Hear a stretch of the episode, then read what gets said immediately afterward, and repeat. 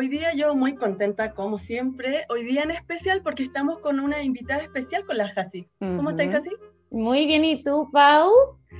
Muy, muy, muy bien. Un poco nerviosa ya, para que mm. voy a romper el tiro diciendo que estoy súper nerviosa porque traemos a una invitada especial hoy día, que es la autora de un libro que personalmente me gustó mucho y me hizo encaminar un poco en el tema del coaching. Que me la presentó la Jasi también, así como, oye, mira, lee esto, ve esto. Sí. Eh, que, que, es Victoria Lozada. ¿Cómo estás, Vicky? Ay, muy bien. Muchas gracias por invitarme y feliz de compartir aquí con ustedes todo esto. Para los que no conocen a la Vicky, la pueden buscar en Instagram como Nutritionist the New Black y quédense ahí por siempre porque tremendo contenido. Qué bellas. De verdad, muchas gracias. Oye, Vicky, cuéntanos un poco de ti. Que, cuéntanos, ¿a qué te dedicas? ¿Qué haces? ¿Por qué te invitamos? porque son muy cuchis. No, bueno, porque eh, yo soy dietista nutricionista, soy especializada, tengo una especialización en trastornos de la conducta alimentaria. Y, y bueno, la verdad que no me gusta nada la cultura de dieta, me gusta mucho promover aceptación corporal, em, amor propio, eh, autocompasión, todas estas cosas que creo que nos faltan mucho cuando estudiamos nutrición. Mm. Mm, y, bueno, la verdad es que básicamente estoy divulgando, haciendo cursos, formaciones, a veces también tengo consultas, aunque, aunque menos que antes, todo en, digamos en relación con estos temas de anticultura de dieta. y gordofobia, también vemos harto en tu contenido el tema de la gordofobia, que, que a todas como nutricionistas segura no, seguramente nos toca, hay algunas que estamos más metidas que otras, eh, y que también es súper difícil de divulgar cuando hay otros profesionales del área de la salud y nutricionistas que, como conversábamos antes, nos echan por tierra el trabajo eh, diciendo, no, sí, no, no, tienes que comer pan, no comas pan a tal hora. O Sí, cuando le ponen horario, horario a las cosas, como si la comida lo supiera. sí. O sea, hay que recordar que, claro, recordar que la manzana tiene más calorías después del aceite y todas esas cosas. ¿Qué es eso? Sí, la verdad es que por eso es que estamos hoy día haciendo lo que hacemos, porque en redes hay muchas cosas que están desubicadas y promueven mitos y promueven gordofobia también. Sí, y también en el marco del, del 8M, que bueno, el Día Internacional de la Mujer, que también nos afecta tanto a las mujeres en general, el tema de la gordofobia, también mirarse al espejo cuánto rato, o 90% de las mujeres, escuchaba ayer, que más del 90% de las mujeres se reta en el espejo. Y eso mm. también es parte de la cultura de la dieta, gordofobia y ese tipo de cosas que estamos intentando eliminar. Nos educan, nos educan para odiar nuestros propios cuerpos. Sí, total. Y luego nos lo refuerzan por todos lados al final. Por, por, por, por odiar nuestros cuerpos, por incluso sentir que no pertenecemos a ningún sector ni, ni, somos parte de sociedad por tener cosas que se salen entre comillas de la norma, que no es verdad, pero según, según estos estándares. ¿no? Porque tenemos un cuerpo raro o distinto, o que está claro, mal. Claro, que está mal. Siempre nos dicen que nuestro cuerpo está mal. Nunca estamos suficientemente delgadas, nunca estamos suficientemente gordas. Y como dicen por ahí, eh, en una sociedad que lucra con tus inseguridades, gustarte es un acto de protesta. Sí, la, rebelión del cuerpo, síganlo. Sí. Y me encanta la rebelión del cuerpo, en verdad. Ayer publiqué varias estadísticas que ellas eh, tenían en sus estudios, porque es que son abrumadoras esas estadísticas. Sí. Así es. Oye, Vicky, cuéntanos un poco cómo llegaste eh, a, a, esto de la cultura de la dieta, porque en lo personal yo creo que viendo tu Instagram, a mí se me abrieron los ojos y me llama la atención cómo llegas tú a la información. Para mí tú eres el origen. Ah, ¡Qué emoción! Oye, me alegra mucho la verdad porque eso es justamente mi, una de mis intenciones, ¿no? Pero, pero bueno, realmente una de las cosas que me, que me ayudó a verlo así no fue una sola cosa, fueron varias. Una de ellas fue el haberme especializado en conducta alimentaria porque entendí muchas cosas que antes no había captado en, a la hora de estudiar nutrición y especialmente el tema de, cómo nuestro contexto y nuestras emociones pueden afectar en nuestra relación con la alimentación. Pero estos temas de gordofobia, de cultura de dieta, no, no llegaron hasta, hasta mí, sino mm, yo diría que un año, dos años o así. Sin embargo, eh, mientras hacía la consulta, y veía a mis pacientes y todas estas cosas, había muchas cosas que yo no me sentía como eh, haciendo o que se supone que yo tenía que hacer y que luego no hacía porque no me gustaba, por ejemplo, mandar a, bajar de peso a todo el mundo mm. o, hablar desde yo tengo la razón y mm, tú no tienes nada que decir aquí, eh, mandar dietas de pérdida de peso, esas cosas yo, eh, a pesar de que siempre estaba dentro de cultura de dieta y cultura de dieta está en mí igual, no, nunca fui una persona, eh, digamos, como estas nutricionistas tan restrictivas o, controladoras, ¿no? Pero igual tenía esas sensaciones de que había que hacerlo y que, y, que, y que yo no veía por qué la gente no perdía peso y que no tenía sentido y que había que mandar a todo el mundo a bajar de peso. Entonces, había muchas cosas que yo incluso quería dejar la consulta por, por eso, porque yo decía, esto no es para mí, la verdad, el mundo de la nutrición eh, no me ah, gusta. No soy buena, no soy buena. Todos nos hemos cuestionado no soy eso. Buena profesional, exacto. Sí, especialmente porque hay muchos pacientes que no terminan bajando peso, pero, pero igual hablo mucho con ellas, les ayudo, bla, bla, bla, ¿no? Mm. Y, luego llegó a mí, yo no sé qué fue lo primero que habrá llegado, pero eh, algo de body positivity y de, de, este, de este movimiento, ¿no? De la aceptación corporal. El body positivity ahora, hoy día ya no me termina de encantar, me gustan más otras corrientes, pero creo que es un disparador excelente para poder informarse sobre que existe diversidad corporal, ¿no? Y cuando yo empecé a ver esto y a modelos curvy cosas así, fue una de las primeras cosas que yo vi. Digo, ¿qué es esto?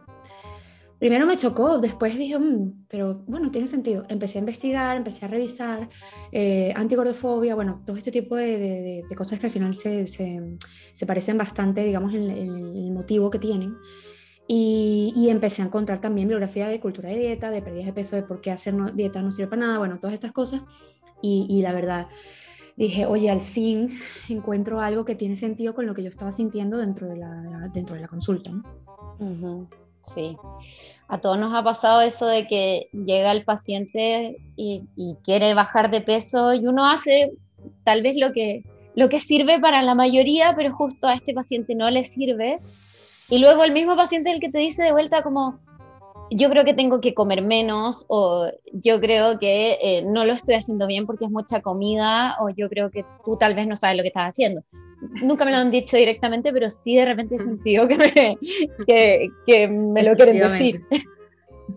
y simplemente esos pacientes después a veces abandonan cuando uno no tiene las herramientas para explicarles que ese no es el camino. Sí, Es, es, difícil explicarle al paciente a veces que, que ese no es el camino, porque es el camino que incluso nosotras nos enseñaron, en la universidad nosotras nos enseñaron que había que dar mil calorías o 800 calorías para que el paciente bajara de peso y a mí me han llegado indicaciones de médicos, así, hojitas, este paciente necesita 800 calorías y yo así. Te juro, puse cara de tragedia, yo sé que no me están viendo, puse cara de tragedia eh, y muy elegantemente les digo de vuelta como, puedes llevarle este papelito de vuelta a tu doctor, yo sé lo que estoy haciendo, que no se preocupe, déjalo las mismas.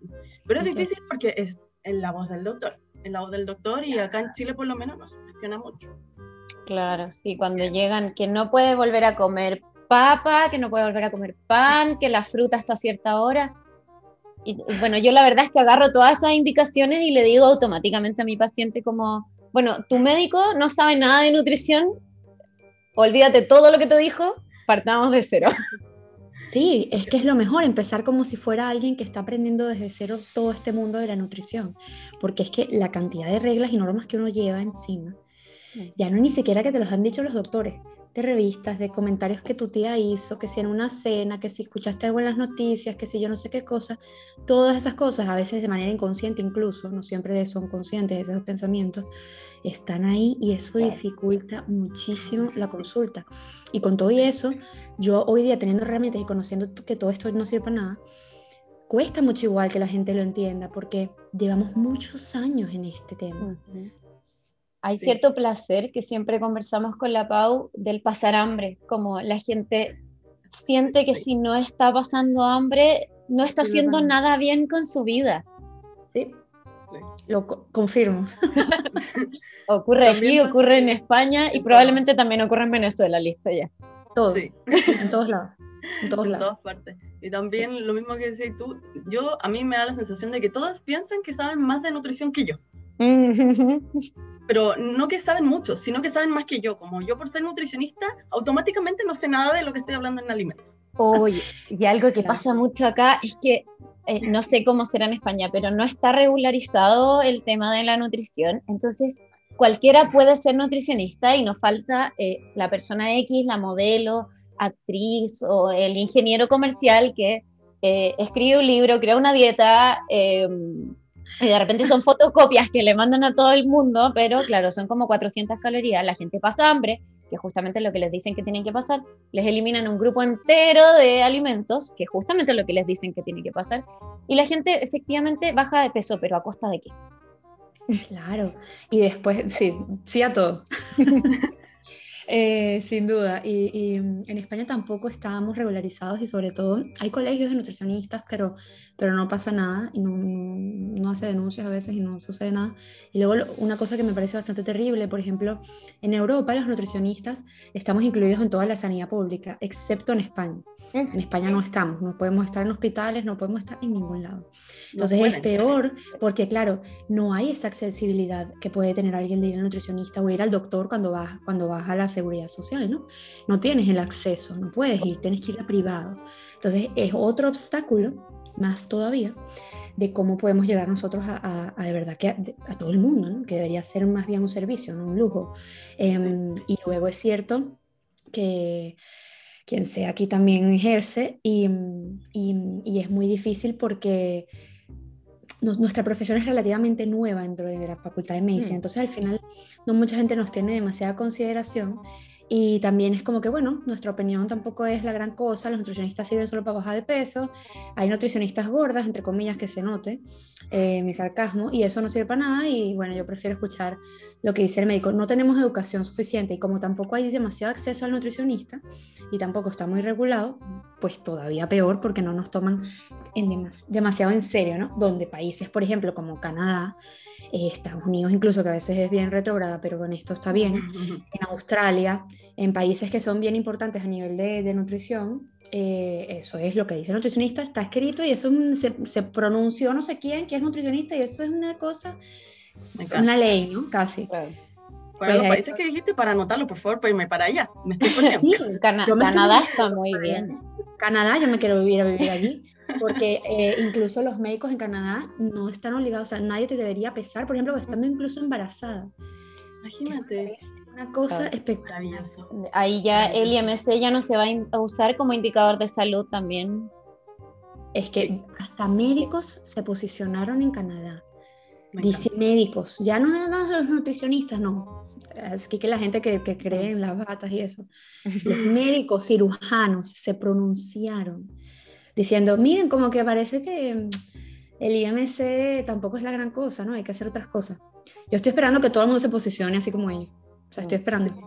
Yo llevo un rato explicándole, explicándole a todos mis pacientes, no, mira, sabes que el IMC se creó en tal año para hombres blancos europeos. ¿Tú crees que te representa? Porque si te representa lo usamos. Exacto. Literal, es que Oye, tanto que avanza la ciencia y, la ciencia es, algo que, evoluciona, es caracterizada por eso. Entonces, que nosotros no evolucionemos me parece triste, la verdad. Mm.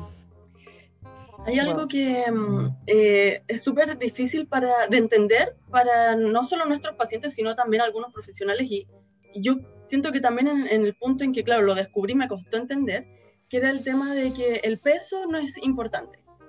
Mm. Que es como, wow, una como nutricionista que te hace los cinco años de carrera, pesar y saber el peso, así yo miro a una persona y ya sé cuánto pesa, eh, es súper difícil entenderlo eh, y me gustaría que le pudieras explicar a todos nuestros auditores que algunos no han estudiado esto, pero otros sí han estudiado, son nutricionistas, me gustaría que nos pudieras explicar cómo es esto de que tener sobrepeso no es una enfermedad y no oh. es importante.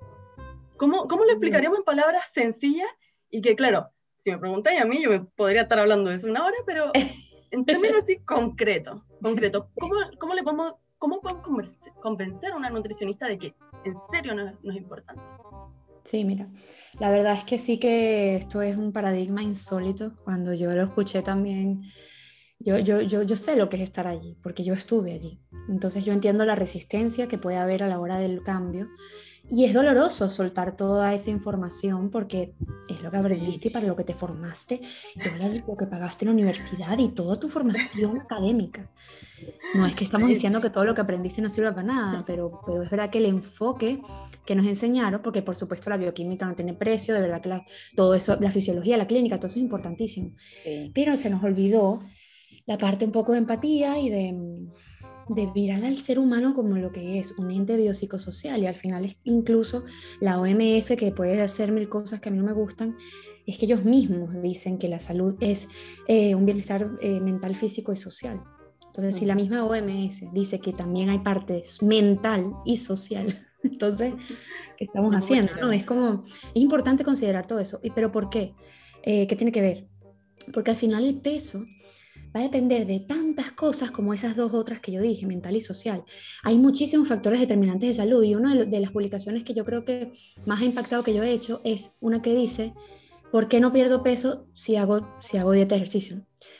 Y es que es, primero porque todo el mundo es distinto. Es imposible que todo el mundo vaya a ser delgado porque eso no existe pasa es mm. que hemos creído muchísimas, porque no había diversidad, como lo que nos decían, y mucha gente que se queda en su casa más bien sin salir y avergonzada porque tiene un cuerpo grande o tiene un cuerpo gordo para que nadie lo vea y nadie le diga nada ni le fastidie la vida.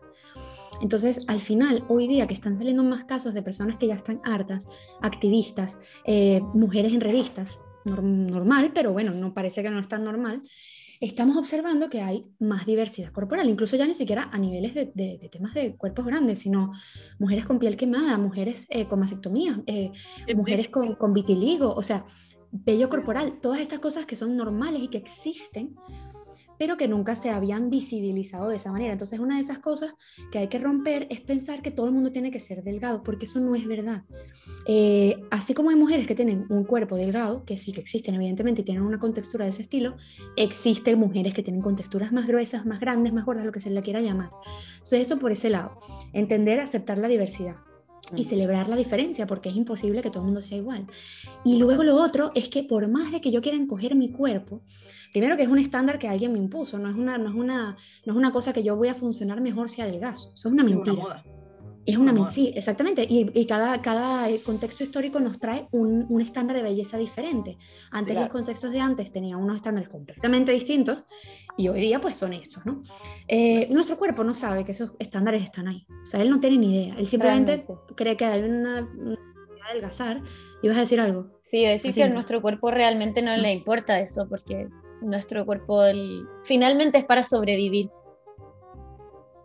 como incluso ir más allá de la historia, la supervivencia. Eso, cuántas guerras no hemos pasado, situaciones de estrés, Latinoamérica ni te cuento el tema de la dictadura y, el, y, el, tema político que hemos tenido siempre como contexto. Nuestro contexto siempre nos ha definido eh, en muchos de esos sentidos de, de, nuestras, de cómo son nuestras luchas, e incluso desde el inicio de los tiempos, cómo, los, cómo nos colonizaron, o sea, todas esas cosas cuentan, en cómo uno va arrastrando temas de, de, asociación con comida, de cuerpos, y es que tiene mucho incluso que ver con colonización, pero no me voy a meter ahí porque si no me voy a, estar un rato ahí, pero que lo sepan y pueden investigarlo, pueden investigarlo, o sea, mm. eso está, es por ahí. No es que no me crean a mí, no escuchen no, que Victoria dice, no, búsquenlo, revísenlo, investiguen para que vean que lo que yo digo es que no estoy tan loca, ¿no? Eh, y luego sobre todo porque es que el peso no es una cosa que nosotros podemos controlar a cada rato. O sea, es como, bueno, yo voy a controlar cuánto pis hago. Eso es mentira. Puedes controlarlo dependiendo, más o menos dependiendo de la cantidad que tomes, pero tú no puedes decidir cuántas veces va a ir a hacer pis, cómo vas a retener el líquido. Eso es involuntario, es imposible. Y con el cuerpo es lo mismo. Nos han dicho que se puede, que es dieta y ejercicio, cuando no consideramos factores como raza, sexo, identidad de género, eh, acceso a salud, educación, nivel socioeconómico. No es en vano que muchas de las poblaciones más marginalizadas y poblaciones negras y latinas es donde hay más sobrepeso y obesidad. Entre comillas, que no me gustan esas palabras, pero para que se me entienda. Entonces, ¿casualidad? No lo sé. No lo creo. Sí. ¿verdad? Muchas veces se nos, se nos olvida, bueno, en nuestra formación por suerte siempre nos, nos inculcaron ver el tema psicosocial de la persona, pero, pero cuando llega el paciente desesperado por bajar de peso porque tiene un matrimonio en dos meses más, como que uno está ahí como, ya, ok, nosotros estamos, trabajamos en consulta privada, un poco nos toca, ya, ok, hagamos lo mejor que podamos dentro de lo que se puede. Pero claro, ahí yo personalmente, seguramente la Jasi hace lo mismo, yo siempre dejo en claro, tú sabes que esto no es sano, ¿cierto? Tú sabes que mm. esto, esto, esto, leer la letra chica, chiquillos, todo lo que hagan de dietas rápidas tiene letra chica. ¿Ya? Y, eh, y, no, hay que, no hay que ignorarlo también porque eh, genera un daño en nuestro cuerpo futuro. Daño secundario, rebotes y todas esas cosas que son la letra chica. Sí. Y que luego incluso fastidian más. Si quieres volver a perder peso por alguna situación, te va a costar más todavía, porque es que o sea, has trabajado con ese metabolismo ahí a lo loco, y es que se ha visto incluso que, que, personas que tengan una, digamos, una grasa visceral, que es la abdominal, la clásica, que es la que siempre se habla muy mal de ella, por temas de riesgo cardiovascular, etc. Si, si tienes una, una, grasa visceral estable, puedes tener mejor salud e incluso mejor, menos riesgo de tener algún problema cardiovascular que gente que sube y baja, sube y baja, sube y baja, que esos son la mayoría de las personas. Claro. Oye, y... bajando de peso con pastillas y todo así mal. Ah, sí, claro, sí, exacto. Y sin meter en todo eso. Y los suplementos. Y yo siempre le digo a mis pacientes que si les gusta tanto gastar plata en serio, yo recibo todas sus donaciones, pero déjense de gastar plata a costa de su salud. Total, yo Mira, yo a veces me, me, asombro mucho porque el otro día y muy tristemente hay veces que hay profesionales de salud que también se meten en cosas medio extrañas, mm. em, que me da rabia cuando pasa así, porque si es un influencer o cosas así, digo, mira, bueno, un influencer no, no sabe lo que está haciendo. Pero un profesional de la salud, cuando se mete a hacer cosas del estilo y a recomendar una cantidad de suplementos que yo no sé qué, de dónde los sacan, y luego he visto pacientes que vienen con unas pautas que son de terror, y le pregunto, ¿Y cuánto te cobraba esta persona? No, como mil dólares. Oh, sí. ¿Pero qué? Eso también pasa aquí, pasa aquí. Cobran como seis o siete veces más de lo que cobra un nutricionista en promedio, incluso un nutricionista que ya cobra muy caro. El influencer cobra súper, súper, súper caro. Eso también pasa aquí. Oye, hay otra cosa que está pasando también ahora que hablamos de influencers. Ahora en, en Chile partió el boom como yo siempre educo a la Pau de la farándula de Instagram, eh, Pau te educo, partió el boom de que todas las influencers chilenas están creando su suplemento, crean su suplemento para bajar de peso. Yo aquí, mi ídola preciosa, la Naya Fácil, creo uno que se llama Baja Fácil, con Naya Fácil, una cosa así. Y em, es un suplemento, una mezcla de un montón de cuestiones que no tienen nada de evidencia, pero realmente es súper fácil llegar y vender tu suplemento y estamos hablando de gente que no tiene estudios en bioquímica, en farmacia, en nutrición, y se lanzan con ser la imagen de una cosa que probablemente no, no le sirva para nada, pero tenemos el riesgo de que puede tener daños para la salud. Y tiene daños económicos. Por muy barato que sea, igual están botando la plata. Totalmente. Y luego, si imagínate, te prometen todo eso y luego no te funciona, porque es que no funciona. Probablemente casi no. Te frustras también, porque dices entonces, ay, otra vez, otra cosa que no me sirvió, entonces soy yo la que está fallando. Y ahí hay mucho, eso es, eso es horrible cuando te pasa eso. Entonces es otra vez volver a promocionar cosas em, como contando con la desesperación de la gente y, y en, público muy vulnerable, ¿no? Muy, que, que, además que un artista lo promocione, que tú lo ves tan divino, tan fantástico y dices, ah, maravilloso. Eso es porque puedo confiar. Sí, claro. ¿Y cuántas veces nos habrán, nos habrán llegado a nosotros muchos pacientes? Bueno, he pasado por todas estas dietas y te enumeran todas las cosas que han hecho, Guita, de la manzana, del arroz con pollo, de la sandía, con un millón de mm. cosas, y de verdad piensan que ellos están mal. A mí me han llegado pacientes eh, eh, con bypass u otras cirugías, muchos, eh, que volvieron al peso inicial y llegan diciendo, bueno, hola, quiero partir desde cero, quiero hacer las cosas bien ahora. Porque ya se mm. hicieron un bypass o manga o todas estas cirugías o estas como, como tubitos que se ponen por dentro y se dieron cuenta que, aunque tomaron el camino fácil al principio, tienes que llegar a donde mismo debiste haber llegado la primera vez. Y finalmente, ahí es cuando muchos, no todos, pero muchos se dan cuenta, puse en riesgo mi salud como buscando, buscando algo que muchas veces me trajo problemas de salud. Eso es clave. O sea, conozco muchísimos casos de personas que se han hecho cirugías bariátricas em, que no tenían un peso que era para cirugía bariátrica. Mm. Y bueno, la cantidad de problemas a nivel metabólico, a nivel hormonal, a nivel de aceptación, de, de, de realidad de, de, verte y de no reconocerte. O sea, hay un montón de cosas ahí que no, que no te preparan para hacerlo y, y luego que no hay un seguimiento psicológico ni nutricional tampoco. Entonces, yo entiendo la necesidad a veces de operarse porque vivimos en un mundo donde te hace pensar que que no tienes una cabida en la sociedad si no te ves de determinada manera. Pero de verdad animo a pensarlo dos veces porque mm, pierdes salud en búsqueda de salud, entonces ya eso no es salud. Claro. Ahí, yo creo que invitaría a todos a que tomáramos los cursos de la Victoria, que la Jasi ya lo está tomando, mm. un poco para instruirnos en, en, estos temas que de verdad yo, yo siento que hay que, que seguir gente que esté en torno a evolucionar la nutrición y no seguir con lo mismo que nos han enseñado hasta ahora, porque si no, todos, profesionales y, y, gente inmortales como, como los que están acá escuchando, se quedan con lo mismo de siempre.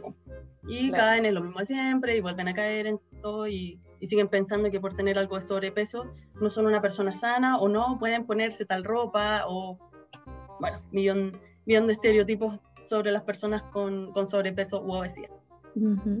Claro, esperas a, tener determinado peso para vivir y al final te quedas sin vivir porque te pasas la vida haciendo dieta. Te pasa la vida, sí. Sí, el clásico, me compré unos pantalones pero me quedan apretados, pero no importa porque voy a bajar de peso. Exacto. Claro. Oye, dentro, dentro de todo lo que hemos hablado, considerando que la gente no lo sabe, porque probablemente esto no salga hoy día, va a salir en un par de días más, eh, pero ayer fue 8M, que es un día muy importante para todas las mujeres de todo el mundo, donde uh. Eh, todas las injusticias que tienen que ver con el simple hecho de haber nacido mujer. Y la cultura de la dieta es una injusticia muy importante que muchas veces termina en las otras injusticias eh, que a veces son las que se visibilizan más. En Chile, como hablábamos antes de grabar, contamos con la em, revolución del cuerpo, que es preciosa, por favor, también síganla. Eh, pero, claro, y, pero eh, sé que en, en, todos lados en realidad tenemos las mismas problemáticas. Tenemos un problema de Chile. En todo el mundo las mujeres sufrimos por el cuerpo, ya sea porque no eres suficientemente delgada o porque no eres suficientemente gorda. No eres suficiente para un hombre. El, yo todos los domingos hago nunca, nunca, y el domingo antes del 8M hizo nunca, nunca eh, feminista y me llamó la atención la cantidad de personas que respondieron que eh, les habían dicho que si no sabían cocinar no iban a conseguir un hombre, o la cantidad de personas que respondieron que una vez que se casaron les habían dicho que no podían volver a subir de peso porque si no habían estafado a su marido. Dios mío, o sea, me río, pero, pero no es para reír.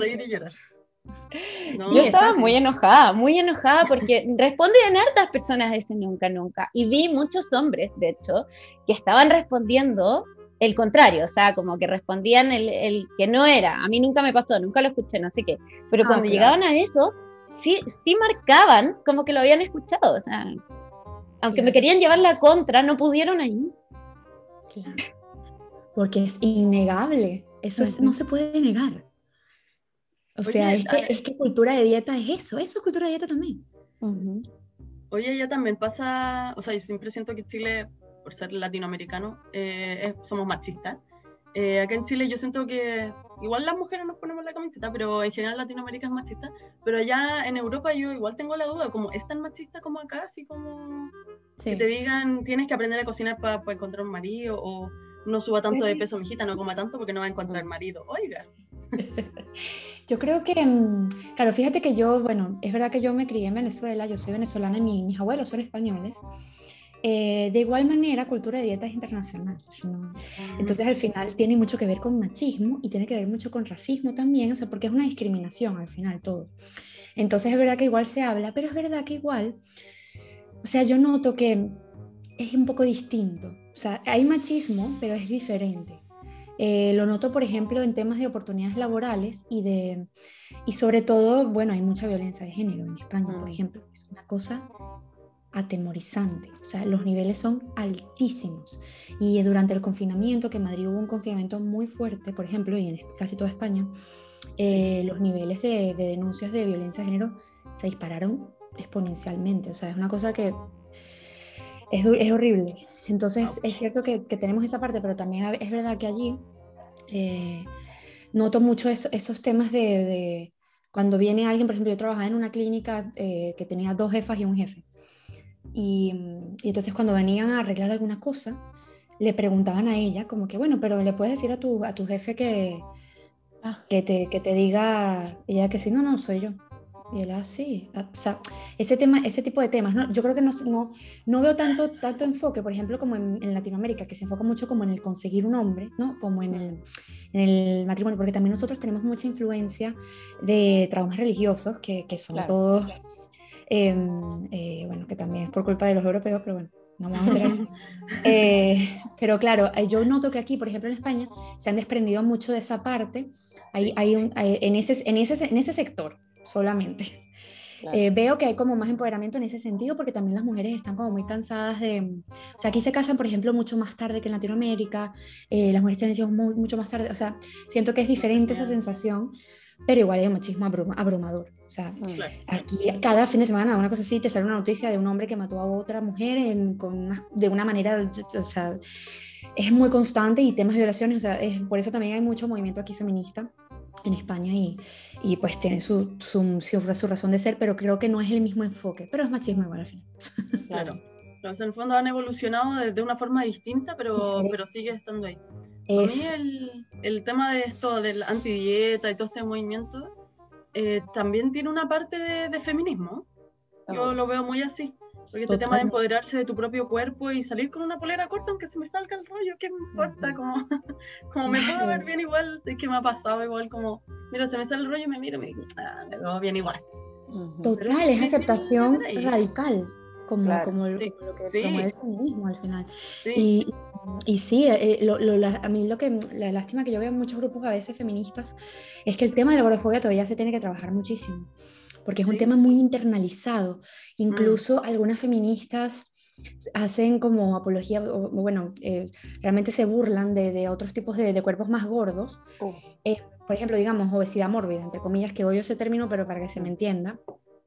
Como que, bueno, sí, pero por lo menos no somos como esas gordas americanas, ¿no? O sea, esas gordas gringas. Entonces, al final, es una gordofobia muy fuerte, que no se ve como algo problemático dentro del movimiento del feminismo, pero es que todos los cuerpos merecen respeto, y es de eso también se trata el feminismo, ¿no? O sea, el, la, igualdad y el respeto que nosotros merecemos simplemente por existir, por ser mujeres. Entonces, mm, sí, falta mucho yo creo que en ese sentido, eh, pero tiene todo que ver. O sea, yo siento que la cultura de dieta es, o sea, el ser anticultura de dieta es, es ser feminista, porque, mm, y yo no lo había entendido, sino está un poco más adelante, porque en mi país, por ejemplo, en Venezuela, eh, el tema del feminismo es como, ay, no, ya salieron las feminazis, no sé qué. Ajá. Sé que hay también, sé que hay también. Es un machismo asqueroso. Y, y, por el tema político se enfocan primero en muchas otras cosas que en temas de, por ejemplo, de, de, de feminismo. Y, y, yo entiendo un poco darle prioridad a eso, pero es que es importante igual hablar de feminismo para justicia social. Mm. Y, y, bueno, eso es un desastre. Y yo lo, a mí me costó mucho entenderlo, pero es que es así. O sea, es, es, tiene todo que ver, porque al final el disfrutar de tu alimentación y el aceptar y, y, y, celebrar tu cuerpo es feminismo y, es antisistema y es, y es una revolución también. O sea, disfrutar de tu comida, eso nadie quiere que lo, tú lo hagas. Oh, sí. Y si, y si lo haces, asume las consecuencias, asume las consecuencias. Tienes que estar delgada. No puede ser una gorda. Las gordas no pueden disfrutar de la comida. Claro, claro revolucionario también no solamente sentirlo en uno, sino también ver a las demás con, eso, con esos ojos de aceptar a las otras también. Como hemos conversado también en otros capítulos, el hecho de mirar a alguien y solamente el hecho de pensar de, oh, la media perso para andar usando esa polera con esos rollos, eso ya está mm. mal, aunque no lo digas, solo el hecho de pensarlo es, es, una forma de entrar en este, en este juego y de a poco, si ya te diste cuenta que tienes el problema, ir saliendo, saliendo de a poquito, así como, mm. chuta, ¿no? Eso estuvo mal, pongámonos en otro contexto. Y entendiendo que de cierta manera estamos todos dentro de la cultura de la dieta, todos, incluso aún nosotras que trabajamos en esto, e, estamos muy metidas y también podemos tener trabas con nuestro cuerpo, también podemos de repente mirar otros cuerpos y pensar cosas que sabemos que no están correctas, porque es muy difícil, estamos en un mundo que está dentro de la cultura de la dieta. Y, creo que darse cuenta es un súper buen paso y cada acción que tú tomes conscientemente va a ser súper buena, súper positiva. Sí, identificarlo es mm. clave, porque no cree que el racismo, no, el racismo está allá afuera. No, la gordofobia, está por ahí, por ahí. No, uno es eso también, uno se formó, uno creció en eso. Entonces el ir construyéndote, sobre todo escuchándolo, eh, por lo menos viéndolo, viéndolo y viendo esos pensamientos, decir, uy, y sabiendo que esas voces no son tuyas, esas voces vienen de por ahí, alguien te las dijo, que eso tenía que ser así. Entonces el ir construyendo todos esos pensamientos, entendiendo que dentro hay una voz que sí que quiere ese respeto, que quiere esa igualdad para todo el mundo y que busca aceptación y que al final la aceptación colectiva es lo que es salud y va a ser salud siempre. Sin salud colectiva no puede haber salud individual. ¿Hay que empezar por la individual? Pues probablemente sí, porque realmente si no estás bien tú y no tienes ciertos conceptos claros y, y tú no tienes, digamos, hasta rendimiento porque no te alimentas bien, no vas a poder transmitir el mensaje, pero eso no termina ahí. O sea, sin, sin salud eh, colectiva no, no hay cambio. Tiene que haber, a nivel colectivo, tiene que haber un cambio y por eso también el feminismo es importantísimo en estos, en esta, para también observar la importancia de estar unidas y de, y de, y de ser y de buscar mejoría para todo el mundo, no solo para nosotros, que eso es uno de los grandes problemas que, que hemos tenido también cuando, cuando se ha buscado el cambio desde manera individualista. ¿no? Y, y, pensamos siempre, Ay, no sé por qué esta gente no pudo adelgazar. Bueno, porque hay un montón de otras problemáticas que tú no tienes porque tienes más privilegios, ¿no? Y eso es, y eso es también incluso el, reconocer nuestros privilegios y el poder aprovechar esos privilegios para, para hablar de esto eh, es, valiosísimo. y ahí desde un punto, de, desde nuestro privilegio, también se escucha como, ah, no, es que tú no tienes, no puedes opinar de esto, no puedes reclamar porque eres flaca. Mm. Eso, todos los cuerpos merecen respeto y ahí todos nosotros, todos nosotros, tenemos un rol importante en la aceptación. Ahí yo hay una niña que sigo que que la amo mucho, también soy muy fan, es la Sol Carlos, eh, que también la, la, conoce, me encanta. Me, la manda todo el mundo. la amo mucho, ella es una niña que eh, tiene, o sea, siempre cuenta que antes ella era reflaca, todo, y que después subió de peso, pero ella come más sano, hace ejercicio y muestra en redes sociales su guatita.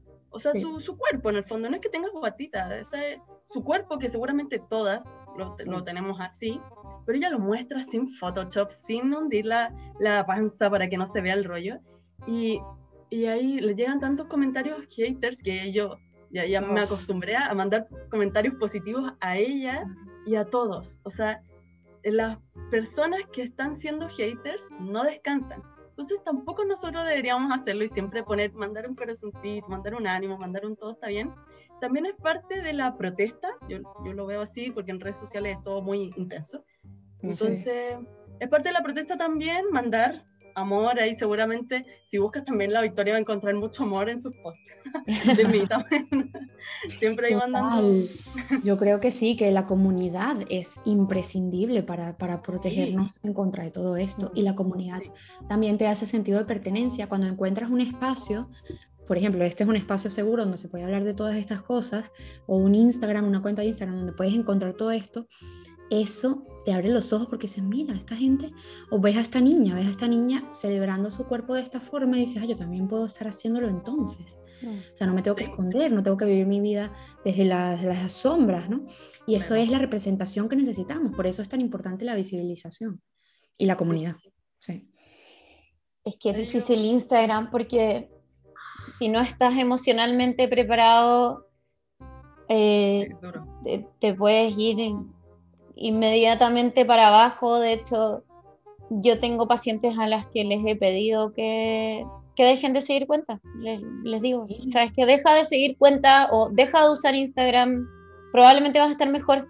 Y, y es, es, potente porque estamos justamente en la era del Instagram o la era del TikTok, eh, donde es como pedirles que no formen parte de la sociedad actual, pero justamente es la sociedad la que te está haciendo daño y tal vez no son videos propios, o sea, no es como que mi paciente suba un video de ella bailando, qué sé yo, sino que es que ven a alguien con quien se identifican bailando y leen los comentarios y se sienten atacados también. Y como dice la Pau, los haters no descansan. Lo van a hacer siempre. Y son una comunidad gigante y existen eh, grupos súper violentos donde se comparten las fotos que tienen que ir a, comillas, funar, eh, a quien tienen que ir a humillar. Entonces, es difícil salir, es difícil como enfrentarte cuando no estás emocionalmente preparado. Y yo creo que a ti, que te ha tocado eh, harto como, yo he visto que te dicen, es que tú estás promoviendo la obesidad. Ay, sí, ya yo paso de eso, o sea, de verdad que cuando alguien dice eso es porque no, se ha actualizado, mi amor, actualízate, o sea, es importante para la ciencia que uno evolucione. O sea, es, es que es algo que ya yo, Digo, esto no me parece polémico, déjenlo ir. O sea, lean un libro de, esto, de este estilo y se acabó. Mm. A mí lo que a mí a veces me, me, ha afectado más que todo, no son ese tipo de comentarios, sino em, cuando se meten, yo qué sé, ni siquiera a veces en mi propia comunidad, sino cuando veo que le dicen a otra persona que veo que está celebrándose, este, oye, apoyando la diferencia, ayudando a visibilizar a otra gente, y viene una retrasada, perdón, sí. a decirle cuatro cosas. Mira, ahí sí no puedo. Porque en mi, en mi espacio, yo, yo me encargo de mi espacio, es mi espacio, y yo si veo que hay algo que no me gusta, yo lo, yo lo elimino, porque la idea es que llegue y cuando la gente llegue, lea cosas que inviten al espacio y que no vuelva a ser otro espacio de juicio, sino que sea un espacio seguro. Eh, pero por supuesto, o sea, eh, si estás vulnerable, evidentemente, y si tienes un mal día, te puedes sentar mejor, peor que, que otros días, ¿no? Evidentemente somos seres humanos eh, e incluso cuando, cuando se meten con tu personalidad, que eso ya... too much. Em, sí. es como que, bueno, mi reino, o sea, no me sigas y ya. Pero bueno, como les gusta el tema de la polémica, em, a veces uno cae ahí, ¿no? Una de mis recomendaciones es seguir otras cosas. O sea, yo, si yo, por ejemplo, entro a mi Instagram de nutrición, porque yo tengo uno de nutrición y uno privado. Si entro a mi Instagram de nutrición, yo pienso que todo el mundo está hablando de nutrición. Que todo el mundo se, tiene que está haciendo ciertas cosas que yo veo que la gente hace, que hace ciertos challenges, que hace eh, no sé qué cosas de las tortillas, no sé qué cosas de los cafés. Está todo el mundo en la misma onda, pero cuando me voy a mi Instagram privado, veo que hay otro mundo veo memes, veo animales, cosas normales, ¿no? Y eso es lo que yo recomiendo también muchas veces, sepárate de, de, de, de, seguir una sola cosa. Todo el día viene nutrición, todo el día. Claro. Entonces crees que todo el mundo habla de eso, que todo eso es lo que es la realidad, que todo el mundo está todo el día haciendo ejercicio, que todo el mundo... Porque ese es el peligro de, ver una sola parte de la vida, de la, de la historia, ¿no? Cuando realmente hay millones de otras cosas que puedes estar haciendo. Em, como desconectar de verdad dejar de seguir cuentas que te pueden estar haciendo daño, que al final consumes hasta de manera inconsciente, se te quedan allí en el mm. cerebro. Entonces es clave saber identificar qué cosas te están haciendo daño y qué cosas te gustan, incluso si es por un tiempo, puedes silenciar a alguien, puedes dejarlo, o sea, no tienes por qué dejarlo de seguir, pero por lo menos que identifiques eso y, poder ver otras realidades, cosas de música, de acuarelas, de, de, de otras cosas. hay unas cosas que son como de arena, de relajación, eh, miles de cosas que puedes encontrar en, el mundo de las redes sociales que no son solamente nutrición. Entonces, es como salir un poco de esa burbuja que a, veces también hace daño porque, por ejemplo, yo viví en la burbuja de que, ay, yo creo que todo el mundo está hablando de aceptación corporal. Mentira. O, de feminismo. No es cierto. Entonces te hace ver un poco, bueno, esos sesgos. Sí. Sí. ¿te crees todo lo que tú estás siguiendo? ¿Tú piensas que todo el mundo está pensando igual? Ahí hay una, un documental que ya todo el mundo lo ha recomendado, pero hay algunos que todavía tienen miedo de verlo, que es el, el dilema de las redes sociales. Si no lo han visto, véanlo, chiquillos. Eh, ahí a mí eso me hizo mucho sentido y me agarro lo que dice la Vicky recién. Sigan cuentas distintas de lo, de lo mismo que están viendo siempre y se van a dar cuenta que hay otros mundos, otras realidades, otra burbuja. Hay gente que está hablando de algo nada que ver y ahí uno también puede un poco expandir su horizonte y ver cuál es la perspectiva de la persona que tenemos al lado que nos está atacando a mí. Por ser vegana también me, me atacan harto, o no, es que todos los veganos son flacos, es que, y bueno, entonces... Ese es otro tema donde sale mucha gente que es más nutricionista que uno. Te invitamos de nuevo, Vicky, ya hablamos de... Cuenten con eso, sí, porque es un temazo. Sí. Oh, sí, vaya que sí. Bueno, ahí, no, ya tengo muchas cosas ahí también que reclamar, pero, mm. pero también volviendo al tema de, de, la cultura de dieta, yo creo que, que ahí lo importante es que siempre sepamos que lo importante es comer saludable dentro de lo que nosotros sabemos, o sea, muchas frutas, verduras, eh, no voy a recomendar que comen mucha carne, pero, pero sí un poco en el fondo comer de todo tipo de proteínas de una forma saludable y entendiendo que lo del peso va a venir después y si tienen algo de sobrepeso, igual pueden ser personas saludables. Hay, hay estudios que muestran que personas con sobrepeso pueden ser más saludables, siguiendo obviamente eh, estilos de vida saludables, que una persona delgada que sea sedentaria. Entonces ahí conversaba también con una cuenta que es de alguien que yo también admiro mucho, pero también estaba diciendo que el sobrepeso mata. Y era de una cuenta que yo de verdad miro, y yo así como, oh Jesús, estamos nadando contra la marea, chiquilla. O sea, estamos nadando en contra de la corriente. Entonces, eh, de verdad lo dejo súper claro, tener sobrepeso no es una enfermedad de por sí, tengo muchas ganas de contar una experiencia que no he contado aquí. Chan, voy a decirlo. Yo, yo reprobé la primera vez que di mi examen de grado, que es como el examen para salir de nutrición. Y el caso que me tocó era un señor con sobrepeso, no sé, sobrepeso hipertenso. Era fácil, eh, o sea, para haber estudiado nutrición eso era el caso súper fácil. Y si bien yo hice todo lo que tenía que hacer en cuanto a selección de alimentos, no sé qué, bla, bla, bla, mi restricción no fue tanta, principalmente en ese momento porque no conocía todo esto, sino que porque su sobrepeso no era tanto. Eh, y es una restricción relativamente como baja, algo súper fácil, no le iba a costar a este paciente de papel. Y súper reprobé, porque desde la pregunta 2, todo lo que venía estaba mal, mm. porque no le quité más calorías. porque no lo hice pasar hambre. Yo me acuerdo que salí y decía, ¿cómo había que responder eso? ¿Cómo? ¿Qué? Nunca supe, nunca supe. Y hasta el día de hoy yo sigo respondiendo esa pregunta en mi día a día, como la respondí en ese examen. No me sirvió, eso no fue una lección para mí, pero pudo haber sido. Y me imagino que para mis compañeros que pasaron por lo mismo y que tal vez respondieron bien esa pregunta, a todos nos tocan preguntas distintas, pero que les haya tocado algo similar, espero realmente que escuchen esto, que, que, se instruyan, que escuchen otras cosas, que ese no es el camino, no se trata de matar a las personas de hambre cuando decimos, tenemos la suerte de haber tenido una buena formación porque contamos con psicología, yo siempre digo, a mí me enseñaron a darle mucha comida a la gente en, nutrición. Yo no sé de dónde sacan esas dietas de 800 calorías, pero no fue donde yo estudié, claramente. Yo tampoco lo entiendo. Pero aún así digo, algo pasa, algo pasa cuando sales de la carrera de nutrición que te da por matar a la gente de hambre, porque si no, no funciona. Como, si no, no está bien. Claro, porque es que tenemos unos conceptos de que pasar hambre es tener control y poder llegar al perfeccionismo. Poder ser dioses, no sé qué es lo que uno quiere conseguir pasando hambre, la verdad, pero es esa sensación de control que no te la da casi más nada. Em, pero es verdad, o sea, al final estamos también formadas en, sistemas que son muy gordofóbicos, entonces obviamente, eh, por más de que te enseñen ciertas cosas, hay que romper otras, o sea, no es posible. Eh, poder adaptar todo a eso porque es que, es que simplemente yéndonos a las fórmulas Solamente las fórmulas ya son racistas y gordofóbicas, entonces es algo así, es lógico que también va a haber algo dentro de eso. Y existen cálculos como si fuéramos robot, lo hemos mencionado en otros capítulos, tipo, yo te puedo hacer bajar 4 kilos por mes, como si todos respondiéramos igual, eso no puede ser verdad. Eso, es que no somos un ser automático. Incluso hay días, la misma persona puede tener un apetito un día diferente que el día siguiente. O sea, es válido, pero todo el mundo tiene que comer igual y todo así como estable, pero no, la vida no es así. La vida es para arriba y para abajo. Y, lo, y tu alimentación es una de las pocas cosas que te acompaña a lo largo de tu vida. Entonces, por ende, también va a cambiar. O sea, es imposible pensar que, que, es una cosa que se va a mantener estable. Cuando tengas orden y entropía, entonces estarás muerto. Eso ya es tener suficiente orden y calma, porque es que si no, adentro de tu cuerpo se están pasando miles de cosas que nunca van a conseguir orden. Eso tiene que estar activo y moviéndose y cambiando día a día para que tú puedas funcionar.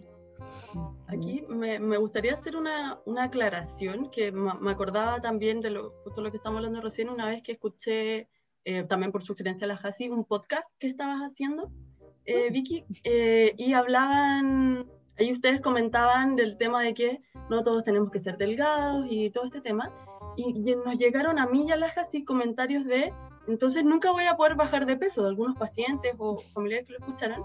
Y así con ataque, real, así como, ah, nunca voy a bajar de peso, voy a ser gorda para siempre. No estamos hablando de eso, gente que nos escucha. No es que eh, vayan a tener que quedarse así por siempre y no hay nada que puedan hacer porque el mundo los obliga a ser así. No, no es eso. Es solamente que hay otros caminos aparte de pasar hambre, hay otros caminos aparte de comer algodón, papel u otras cosas terribles que, que se hacen o recomendaciones que te dan. Y, y el, ahí el llamado es a escuchar a tu nutricionista eh, y que hagas cosas saludables y no escuches a los que te dicen que tienes que eliminar todo tipo de alimentos, que hay alimentos prohibidos. No hay alimentos prohibidos. No hay alimentos que por sí sean, sean malos. Em, pero, pero claro, ahí hay que ir haciendo un equilibrio entre todo, haciendo ejercicio, mantenerse activo, pero no haciendo ejercicio solo para bajar de peso o bajar el rollo, sino hacer ejercicio porque en serio lo necesitamos por salud.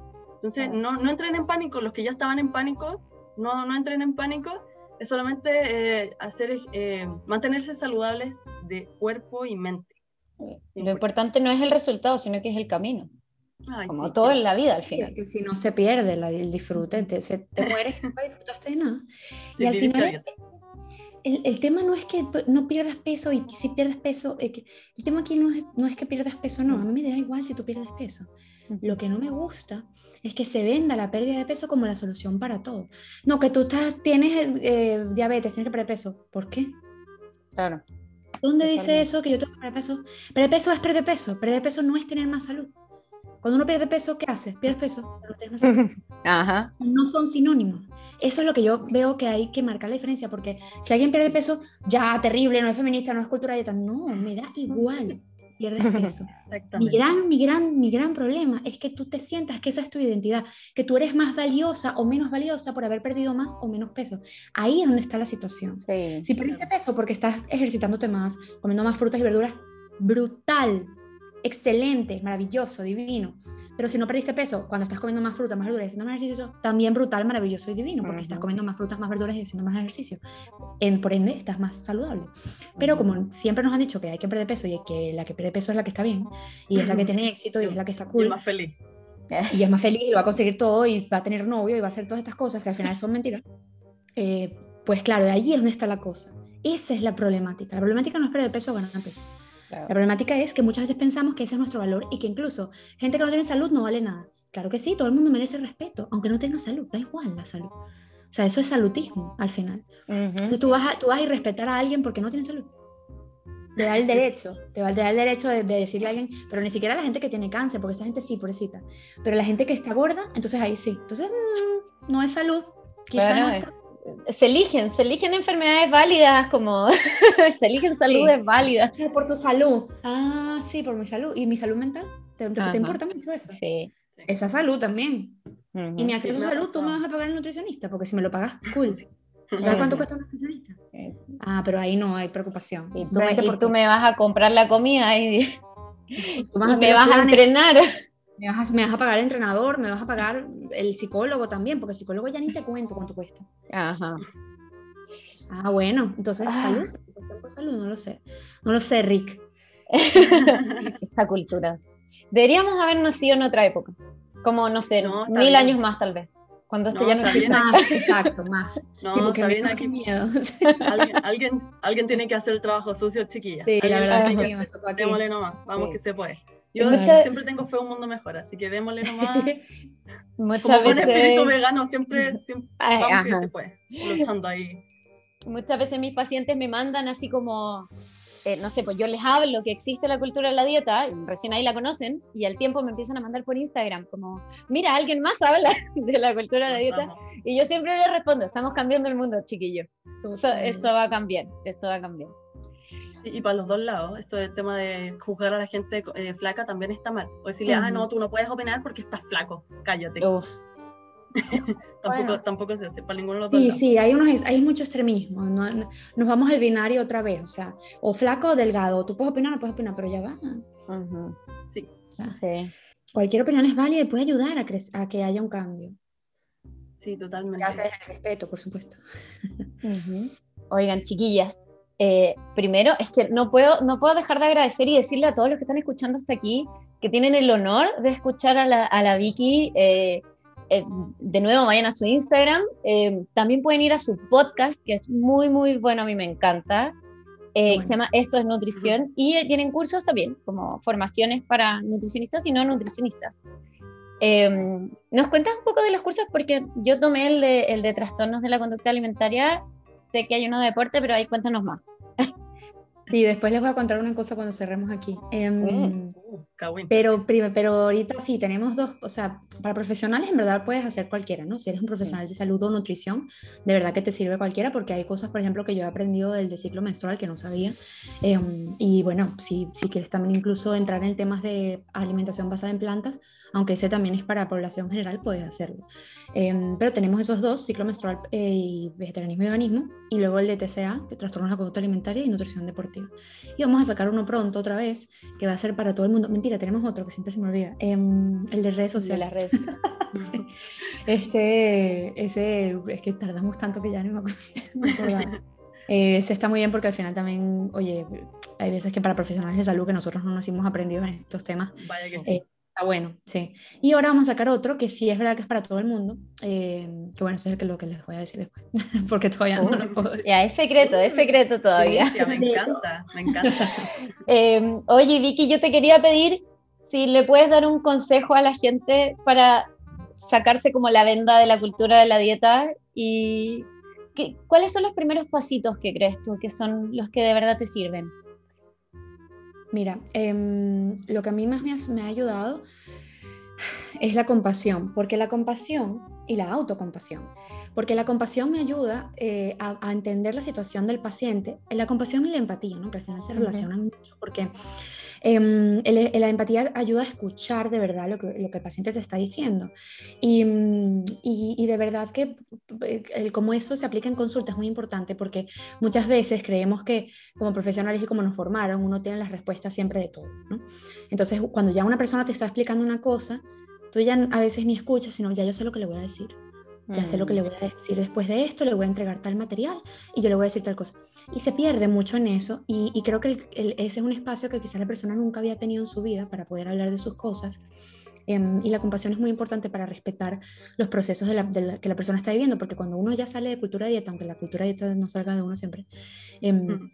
de verdad que cuesta, cuesta mucho. Y, y, y, a veces las personas intentan salir, intentan no darle tanta importancia al peso, pero es que han estado tan metidos ahí durante 40 años, 30 años de tu vida, eh, que es difícil, ¿no? Entonces el tener compasión también ayuda a entender que no es que la persona no quiere hacer lo que tú le estás diciendo, sino que le cuesta, mm. le cuesta, de verdad le cuesta.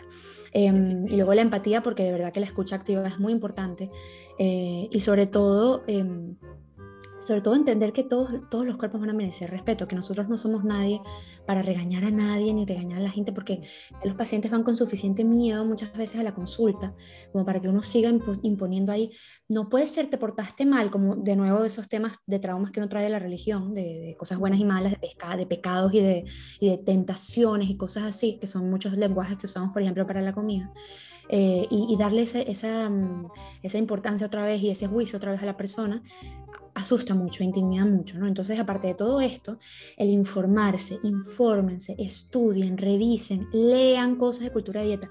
¿Dónde viene eso? No se queden solamente con lo que están escuchando aquí, que les dé igual lo que yo diga, yo no soy nadie para, para estar hablando de nada de esto.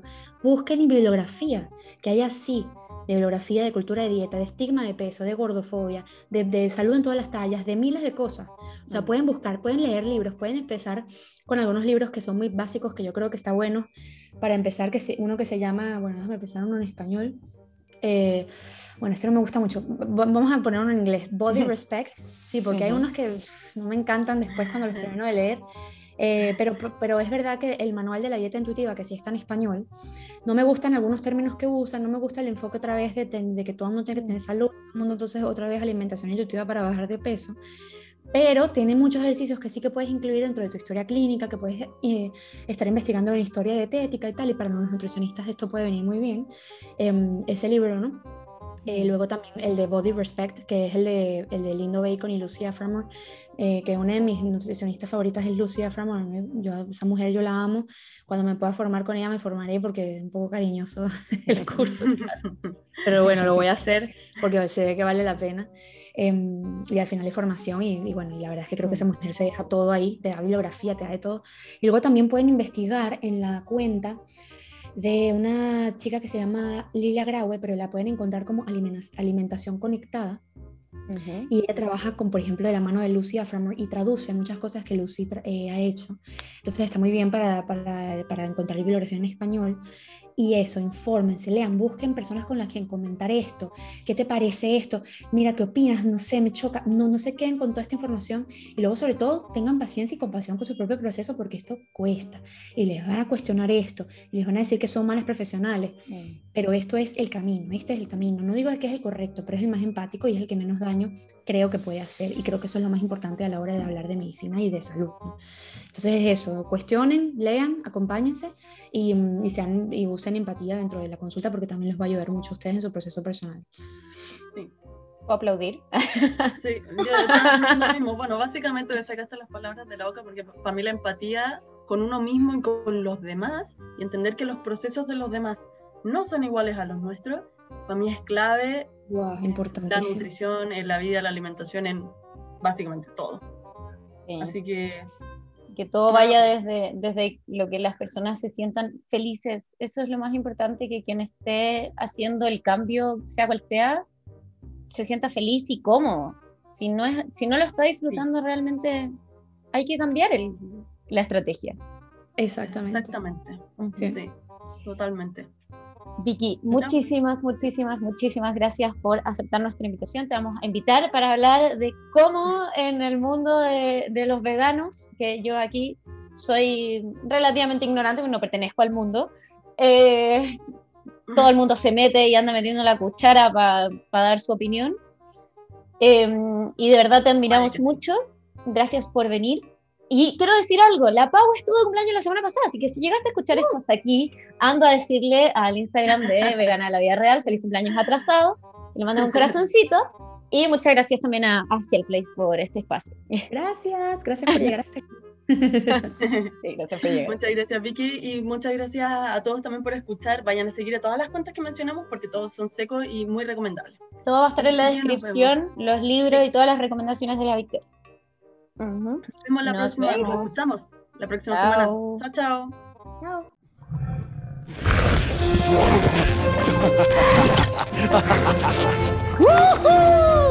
¿Fallaste? ¿Fallaste? Ajá, ajá, ajá. Ya no cenaste hoy. ¡Uh! No, cenaste, hoy. No, no, no, no cenaste hoy. Estás a